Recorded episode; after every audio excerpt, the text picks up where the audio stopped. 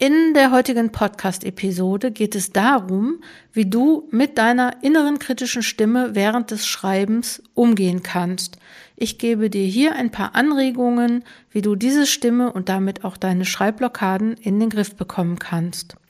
Willkommen zum Coaching Zonen Podcast. Ich bin Dr. Jutta Wergen und unterstütze dich in deiner Promotionsphase, in deiner Postdoc-Phase oder wenn du Promotionsbetreuer oder Promotionsbetreuerin bist und Promovierende zu betreuen hast.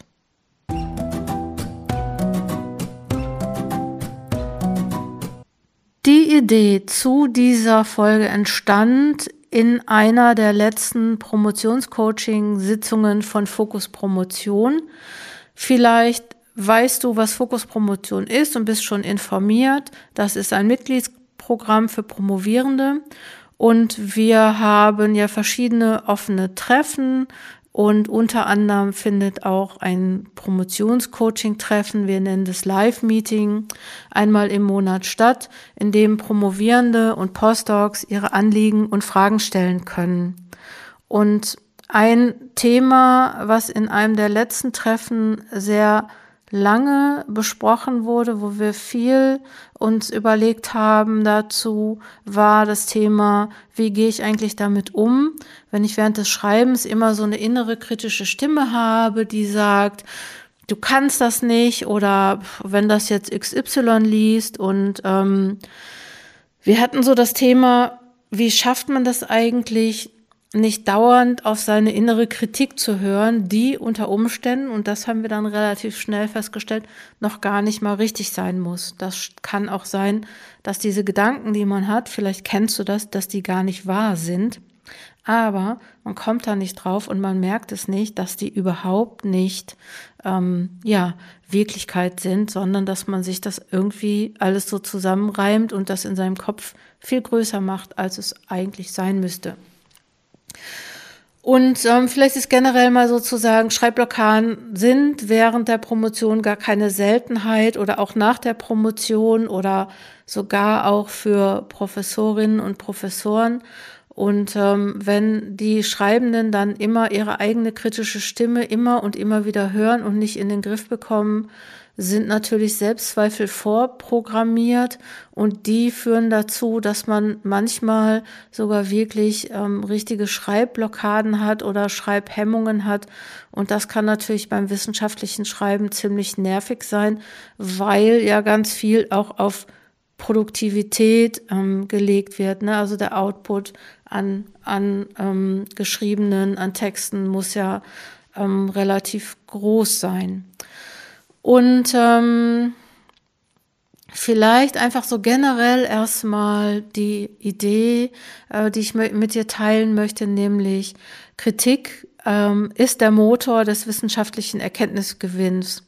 Und das, wenn du in meinen Schreibworkshops schon warst oder bei Projektpromotion, bei Fokuspromotion oder irgendwie mit der Coaching Zone Community zu tun hast, dann hast du das von mir auch sicher schon mal gehört. Und ich werde trotzdem nicht müde, das immer mal wieder auch zu erwähnen, nämlich Kritik ist gar nicht so per se schlecht und gerade in der Wissenschaft ist es üblich, Ergebnisse kritisch zu hinterfragen und das ist auch total richtig, weil man so halt immer weiter sich entwickeln kann und immer weiter zuspitzen kann und ähm, ja zum Prozess des wissenschaftlichen Erkenntnisgewinns gehören nun einmal Zweifel, weil, ne, also so durch diese Zweifel wird einfach immer auch weiterentwickelt. Wenn jemand was forscht, ist es natürlich total wichtig, dass man fragt, stimmt das denn und dass das überprüft wird und dass da noch weitere Studien gemacht werden und ähm, deswegen und ich habe manchmal so ein bisschen den Verdacht, dass dieses diese Haltung, also die wirklich wichtige Haltung des Zweifels in der Wissenschaft, dass das manchmal auch auf Personen, die in der Wissenschaft sind, so überschlägt oder ich, ich weiß nicht, wie ich es anders sagen soll.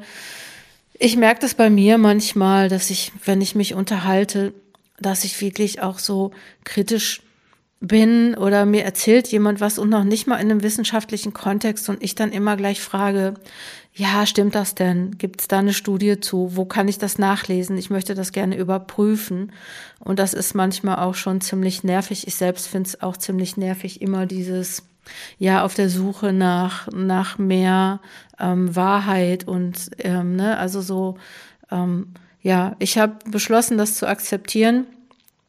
Und ähm, vielleicht ist es in der Promotionsphase oder in der Postdoc-Phase vielleicht auch nochmal ähm, ganz besonders wichtig, weil ich glaube, nämlich so das Thema Wertschätzung ähm, als Feedback ne, und als Haltung ist in vielen wissenschaftlichen Arbeitsbereichen eher unüblich. Also ne, man sagt selten ähm, und vielleicht weiß ich nicht, mal Promotionsbetreuende machen das eigentlich auch echt selten, dass die sagen, ey, hast du wirklich gut gemacht, hast du super gemacht. Ne? Also ähm, vielleicht wäre das auch noch mal was, was man in der Kultur des Feedbacks sagen kann ähm, äh, für Promotionsbetreuende, dass man da vielleicht auch noch mal dran arbeitet, Leuten auch wirklich zu sagen, also nicht dieses, ich meine nicht dieses, ne, was man so lernt, wenn man was, äh, wenn man jetzt ein Feedback gibt, dann muss man, dann soll man immer erst was Gutes sagen und dann ähm, was, äh, ne, so dann das Feedback sagen. Ähm, und aber dass man überhaupt generell als Feedback mal was Positives sagt, das wird eigentlich. Feedback ist immer Kritik, ne? Und das einfach nervig und ähm, das macht so den Eindruck, dass dass diejenigen, die forschen in der ähm, in der Promotionsphase oder in der Postdoc-Phase, dass die eigentlich nie was richtig machen können. Finde ich eigentlich auch total schade. Und dann kommt es natürlich dazu, dass man, dass vielleicht auch viele Leute recht sensibel auf Feedback ähm, reagieren, weil äh, Feedback zum Text, zur Arbeit wird auch manchmal als Feedback auf die Person, ne? also das nicht gesagt, dass man nicht so denkt, so, ja, ähm, mein Text ist irgendwie äh, nicht so gut oder ist ausbaufähig, sondern dass man sich selber vielleicht sogar auch ein bisschen dafür schämt, dass man ähm, jetzt einen Text geschrieben hat, der nicht perfekt ist und das Thema, ob es Perfektion überhaupt gibt, so pff, da müssen wir auch noch mal drüber reden, weil ähm, eigentlich ja, wenn man jetzt mal so überlegt, eigentlich so gar nichts auf Dauer perfekt ist, sagen wir mal so. Es gibt perfekte Momente und es gibt vielleicht perfektes Essen und es gibt sicher auch perfekte Kinder, aber nicht immer und überall. So, wie kann ich jetzt mit dieser eigenen kritischen Stimme umgehen? Vielleicht noch mal so, ne, was ist diese kritische Stimme? Ähm, ich würde jetzt mal so denken, das ist dieses, was ich eben vielleicht schon angerissen habe, ne, dieses so, ich ich arbeite und schreibe und zweifle an mir selber. Und es ist gar nicht, dass jemand anders das macht, dass jemand anders sagt, Mensch, hast du das dir, hast du es gut ausgerechnet oder hast du es gut überlegt, sondern dass ich selber das mache und dass ich das selber beim Schreiben mache. Und generell, glaube ich, gibt es so zwei Möglichkeiten oder es gibt natürlich noch mehr, aber ich glaube, so zwei Hauptmöglichkeiten, damit umzugehen, ist einmal, das zu ignorieren, also dazu sagen, ja, pff, ich höre das jetzt nicht oder ich achte da nicht drauf oder ich ähm, ähm, gehe da so äh, drüber weg, ich verdränge das vielleicht und ähm, stecke mir die Finger in die Ohren und ähm, das interessiert mich nicht. Das ist natürlich eine Möglichkeit und ich glaube sogar, je öfter man das so macht, desto besser wird man das können. Und die andere Sache ist, dass ich ähm, mir notiere, was mir diese innere Stimme sagt und der inneren Stimme die Antwort gebe. Ich notiere mir das und ich gucke dann nachher nochmal nach, ob es stimmt. Aber jetzt im Moment ähm, schreibe ich. Und ähm, vielleicht, was du noch machen könntest jetzt noch so jenseits dieser zwei, sage ich mal, grundverschiedenen ähm, Umgangsweisen mit dieser Stimme, der Ignorier das Ignorieren oder und der Stimme eine Antwort geben, könnte das nochmal sein, dass du sagst, so, ich akzeptiere einfach, dass das ganz normal ist, dass das normaler Bestandteil des Schreibprozesses ist und ähm, ich akzeptiere das und ich gehe auch nicht zu hart mit mir um. Also so, ne, ähm, vielleicht kriegt man das so hin, dass diese Stimme nicht mehr ganz so laut ist, dass sie nicht mehr ganz so alles übertönt und dass man vielleicht auch so sagt, okay, meine Aufgabe ist jetzt nicht, ein perfektes Forschungsergebnis zu liefern. Ähm, ich muss nicht alles für jetzt und für die Ewigkeit hier ähm, liefern, sondern ähm, ich sehe das, dass, dass der wissenschaftliche Fortschritt einfach auch darin besteht, dass es eine kritische Stimme gibt und ähm, vielleicht kann man sich auch noch mal sagen, okay, ähm, ne, es muss natürlich auch Kritik geben, damit andere da noch weiter forschen kann. Also man muss auch noch mal was für die anderen lassen. Was man auch total gut machen kann, ist, wenn diese kritische Stimme immer so im Kopf ist, man kann sich nochmal überlegen, von wo kommt die? Kommt die von rechts? Kommt die von links? Kommt die von vorne? Kommt die von hinten? Dass man natürlich dieser Stimme erstmal eine andere Position gibt. Und was noch viel wirkungsvoller ist, ist, dass man dieser Stimme der kritischen Stimme einfach eine andere Stimme gibt. Also dass man der beispielsweise eine Mickey Maus Stimme gibt oder die Stimme von Homer Simpson. Mir ist jetzt keine Frauenstimme irgendwie eingefallen, eh, obwohl ich weiß nicht, ob Mickey Maus nicht auch eine Frau. Ach nee, das ist ja Minnie Maus. Also so, ne, du kannst ja halt überlegen, du kannst ja irgendwie eine lustige Stimme geben, ähm, dass, dass du versuchst, den Ton etwas zu ändern. Das bedeutet nicht unbedingt, dass du die immer ausblenden musst. Also ich bin echt kein Fan davon, dass man kritische Stimmen ausblendet. Ich bin eher ein Fan davon, dass man die zwar etwas leiser macht, aber dass man die schon hört, weil die einfach auch eine bestimmte Funktion haben. Und es ist vielleicht auch noch mal eine Überlegung, so, zu, so darüber nachzudenken, welche Funktion hat diese kritische Stimme, weil die ist bestimmt nicht, oder ich glaube, dass die nicht dafür da ist, dich zu, zu, ähm, zu bremsen und dir zu sagen, du darfst es nicht machen, was du machst, sondern die ist wahrscheinlich, so das ist jetzt meine Vermutung, die ist wahrscheinlich dazu da, dass sie dich schützt und dass sie sagt, so, okay, macht es bloß vernünftig, damit nicht so allzu viele Leute da ähm, was gegen zu sagen haben. Na, also dafür ist sie ja da. Aber du kannst es nicht schaffen, alle, alle, alle Leute zufrieden und glücklich zu machen. Und die werden immer, ne, also es wird immer welche geben, die da noch sagen, ja, aber. Ne, also so, deswegen, ne, du kannst es nicht schaffen, mit einer wissenschaftlichen Arbeit alle still zu machen. Es wird immer welche geben, die, ähm, die dazu was sagen können und die vielleicht auch Fehler finden. Also die ähm, Fehler noch nicht mal im Sinne so, ah, das ist jetzt voll falsch, aber dass sie vielleicht noch mal so Erweiterungen, ähm, Perspektiven finden, dass sie neue Blickwinkel noch mal machen. Und ne, es ist nicht dein Job, ähm, ja, das gesamte Feld zu beantworten und abzudecken. Was du auch machen kannst mit dieser inneren kritischen Stimme ist, dass du dir aufschreibst, was sie sagt und dass du dann anfängst, das zu hinterfragen und Gegenargumente zu finden. Also, dass du wirklich konstruktiv damit umgehst, dass du vielleicht dieser Stimme nochmal ähm, zu verstehen gibst, warum du das jetzt so machst und nicht anders und warum das gut ist, was du gerade machst. Und ähm, man könnte sich vielleicht, wenn diese Stimme auch jetzt gar nicht mal so inhaltlich sagt, ach, das ist vielleicht nicht so gut oder so, sondern wenn die sagt, du darfst das nicht und du bist ja auch gar nicht gut und das ist ja auch der Promotionsprozess und die Prozesse danach, auch in der Postdoc-Phase, sind ja auch immer so Prozesse, in denen man zum Wissenschaftler, zur Wissenschaftlerin wird. Es ist ja nicht so, dass man so generell auf die Welt kommt und, also vielleicht eigentlich, wahrscheinlich ist es sogar so, dass man generell auf die Welt kommt und sagt, ich bin Wissenschaftlerin, ich kann alles. Aber ähm, im Laufe der eigenen Entwicklung wird man ja auch daran erinnert, dass man vielleicht nicht alles kann und dass man sich ähm, einzuordnen hat. Und ähm, wenn du das vergessen hast, wie toll du bist, dann ähm, solltest du da einfach anfangen mit damit, das mal aufzuzählen und ähm, dich dran zu erinnern, wie klasse du eigentlich bist. Und du kannst die Stimme fragen, ist es eigentlich wahr, was du sagst? Stimmt das eigentlich? Weil manchmal, das ist mir auch schon aufgefallen in Coachings, weil manchmal ist das nämlich so, dass man so Zweifel an sich hat und dann merkt man, das stimmt überhaupt gar nicht. Das ist einfach nur, ja, despektierlich würde ich sagen, ein Hirnschiss. Ähm, aber nein, das hört sich so doof an. Ne, es ist eigentlich irgendwie so, dass man sich das einbildet. Ne? Und bis zu einem gewissen Grad ist es auch wirklich gut. Bis zu einem gewissen Grad bin ich auch dafür, nicht allzu selbstsicher zu sein, sondern immer auch noch offen dafür zu sein, dass es noch bessere Möglichkeiten, dass es noch bessere Lösungen gibt. Aber nicht unbedingt immer.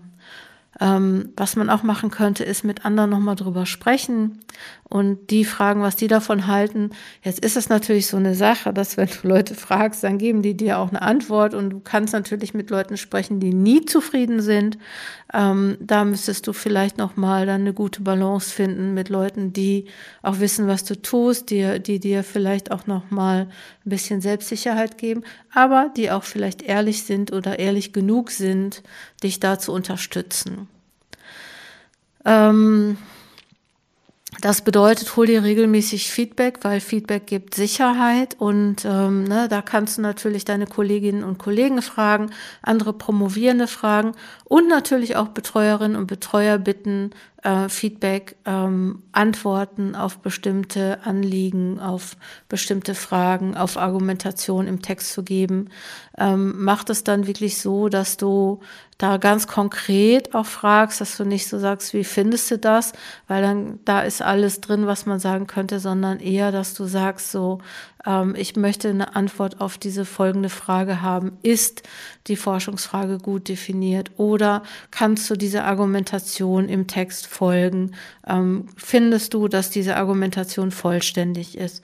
Also so, ne? Überleg dir einfach nochmal konkrete Fragen, damit du dann hinterher auch sicher sein kannst, dass du das Feedback gut organisiert hast. Was natürlich immer ein guter Tipp ist, ist, ähm, mach, bleib nicht allein, also vernetz dich, tausch dich aus und vielleicht sogar hast du die Möglichkeit, in einer Schreibgruppe mitzumachen, also verbinde dich in einer Schreibgruppe mit anderen, gründe eine Schreibgruppe, gründe eine Promotionsgruppe, ähm, versuch Texte, auch unfertige Texte regelmäßig mit anderen Promovierenden, mit anderen Forschenden auszutauschen. Ähm, was du auf jeden Fall machen kannst, ist, dass du Mitglied bei Fokus Promotion werden kannst. Da haben wir einen Schreibraum und da gibt es auch die Möglichkeit, immer mit anderen sich zu vernetzen und beispielsweise Texte auszutauschen. Was vielleicht noch so zu sagen ist, ähm, vertraue deinem Schreibprozess. Also vertraue darauf, dass der Schreibprozess ein Prozess ist. Also, ne, dass du dich immer weiterentwickelst, dass du nicht im ersten Draft einen perfekten Text schreibst, sondern dass der immer besser wirst. Also, ne, dass je öfter du an diesem Text arbeitest, desto öfter oder desto besser kann der werden. Aber erwarte nicht von dir, dass du ähm, die verschiedenen Schritte der Textproduktion jetzt so mit einem ähm, einmal so durchmachst, sondern fang erstmal an, also ne, fang an einfach und dann ähm, ja lies deine Texte durch und ähm, entwickel dich da immer weiter.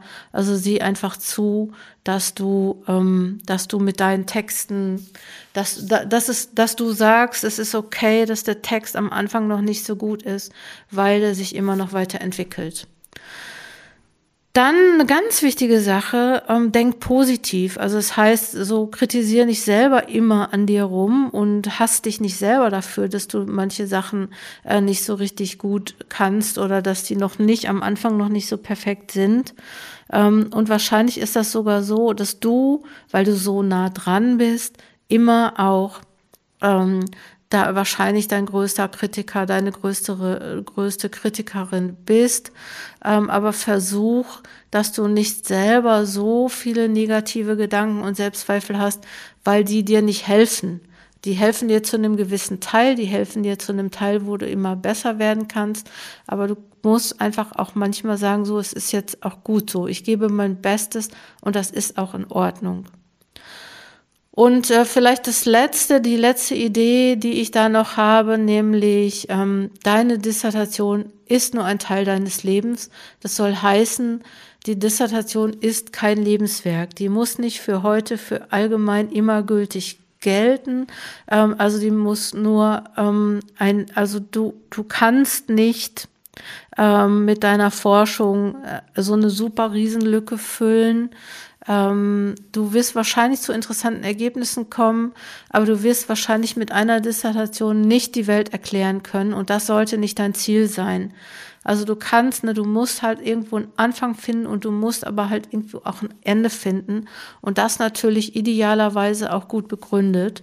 Und ähm, vielleicht äh, kann, kann das nochmal, kannst du nochmal darüber nachdenken, dass vielleicht das Wichtigste an deiner Dissertation ist, dass sie fertig wird. Ähm, und da nützen dir diese inneren kritischen Stimmen nicht unbedingt viel, weil die machen vielleicht deine Dis besser. Ne? Und es ist ja so, je länger du promovierst, desto besser wird deine Dissertation wahrscheinlich werden. Aber sie wird auch nicht fertig. Und wie sagt man so schön, nur eine eingereichte Dissertation ist eine gute Dissertation. Ähm, und ähm, ne, es gibt ja diesen Spruch, den habe ich schon mal im Podcast erwähnt, den erwähne ich jetzt zum Schluss hier auch nochmal. Ähm, eine fertige, nee, eine eingereichte Dissertation ist gut, eine publizierte Dissertation ist besser und eine perfekte Dissertation gibt es nicht. Vielleicht kannst du damit auch nochmal deinen inneren Kritikern ähm, antworten und denen, äh, mit denen dann darüber sprechen. Also ich wünsche dir, dass du nur so laute kritische Stimmen oder innere KritikerInnen hast, wie du es gebrauchen kannst. Und immer, wenn es anfängt, dich einzuschränken, wenn es dir nicht mehr hilft, dann lass es sein, dann mach einfach weiter. Und ich habe dir ja jetzt ein paar Sachen aufgezählt, wo du sagen kannst, okay, da denke ich mal drüber nach. Entweder Schreibgruppe oder Akzeptanz oder positives Denken oder Feedback oder wirklich argumentieren, hinterfragen oder auch nochmal überprüfen, stimmt das denn eigentlich, was ich da jetzt mir so, was mir die innere Kritikerin, was mir der innere Kritiker sagt. So, das war Episode 188. Ich freue mich, dass du bis jetzt dran geblieben bist. Übrigens, gerade jetzt, Mai 2023, bin ich nominiert für den Deutschen Podcastpreis und ich hoffe, dass du für mich abstimmst. Ich mache den Link für den Podcastpreis nochmal auch hier unter diese Episode. Und ähm, wenn du mehr von Coaching Zone wissen möchtest, wenn du vielleicht sogar mit mir zusammenarbeiten möchtest, dann komm auf die Seite coachingzonen-wissenschaft.de oder abonniere den Newsletter auch eben auf dieser Webseite. Ich wünsche dir, dass du gut vorankommst, dass du nicht allzu kritisch mit dir bist und wir hören uns dann in der nächsten oder übernächsten Woche. Komm gut voran. Deine Jutta Wergen.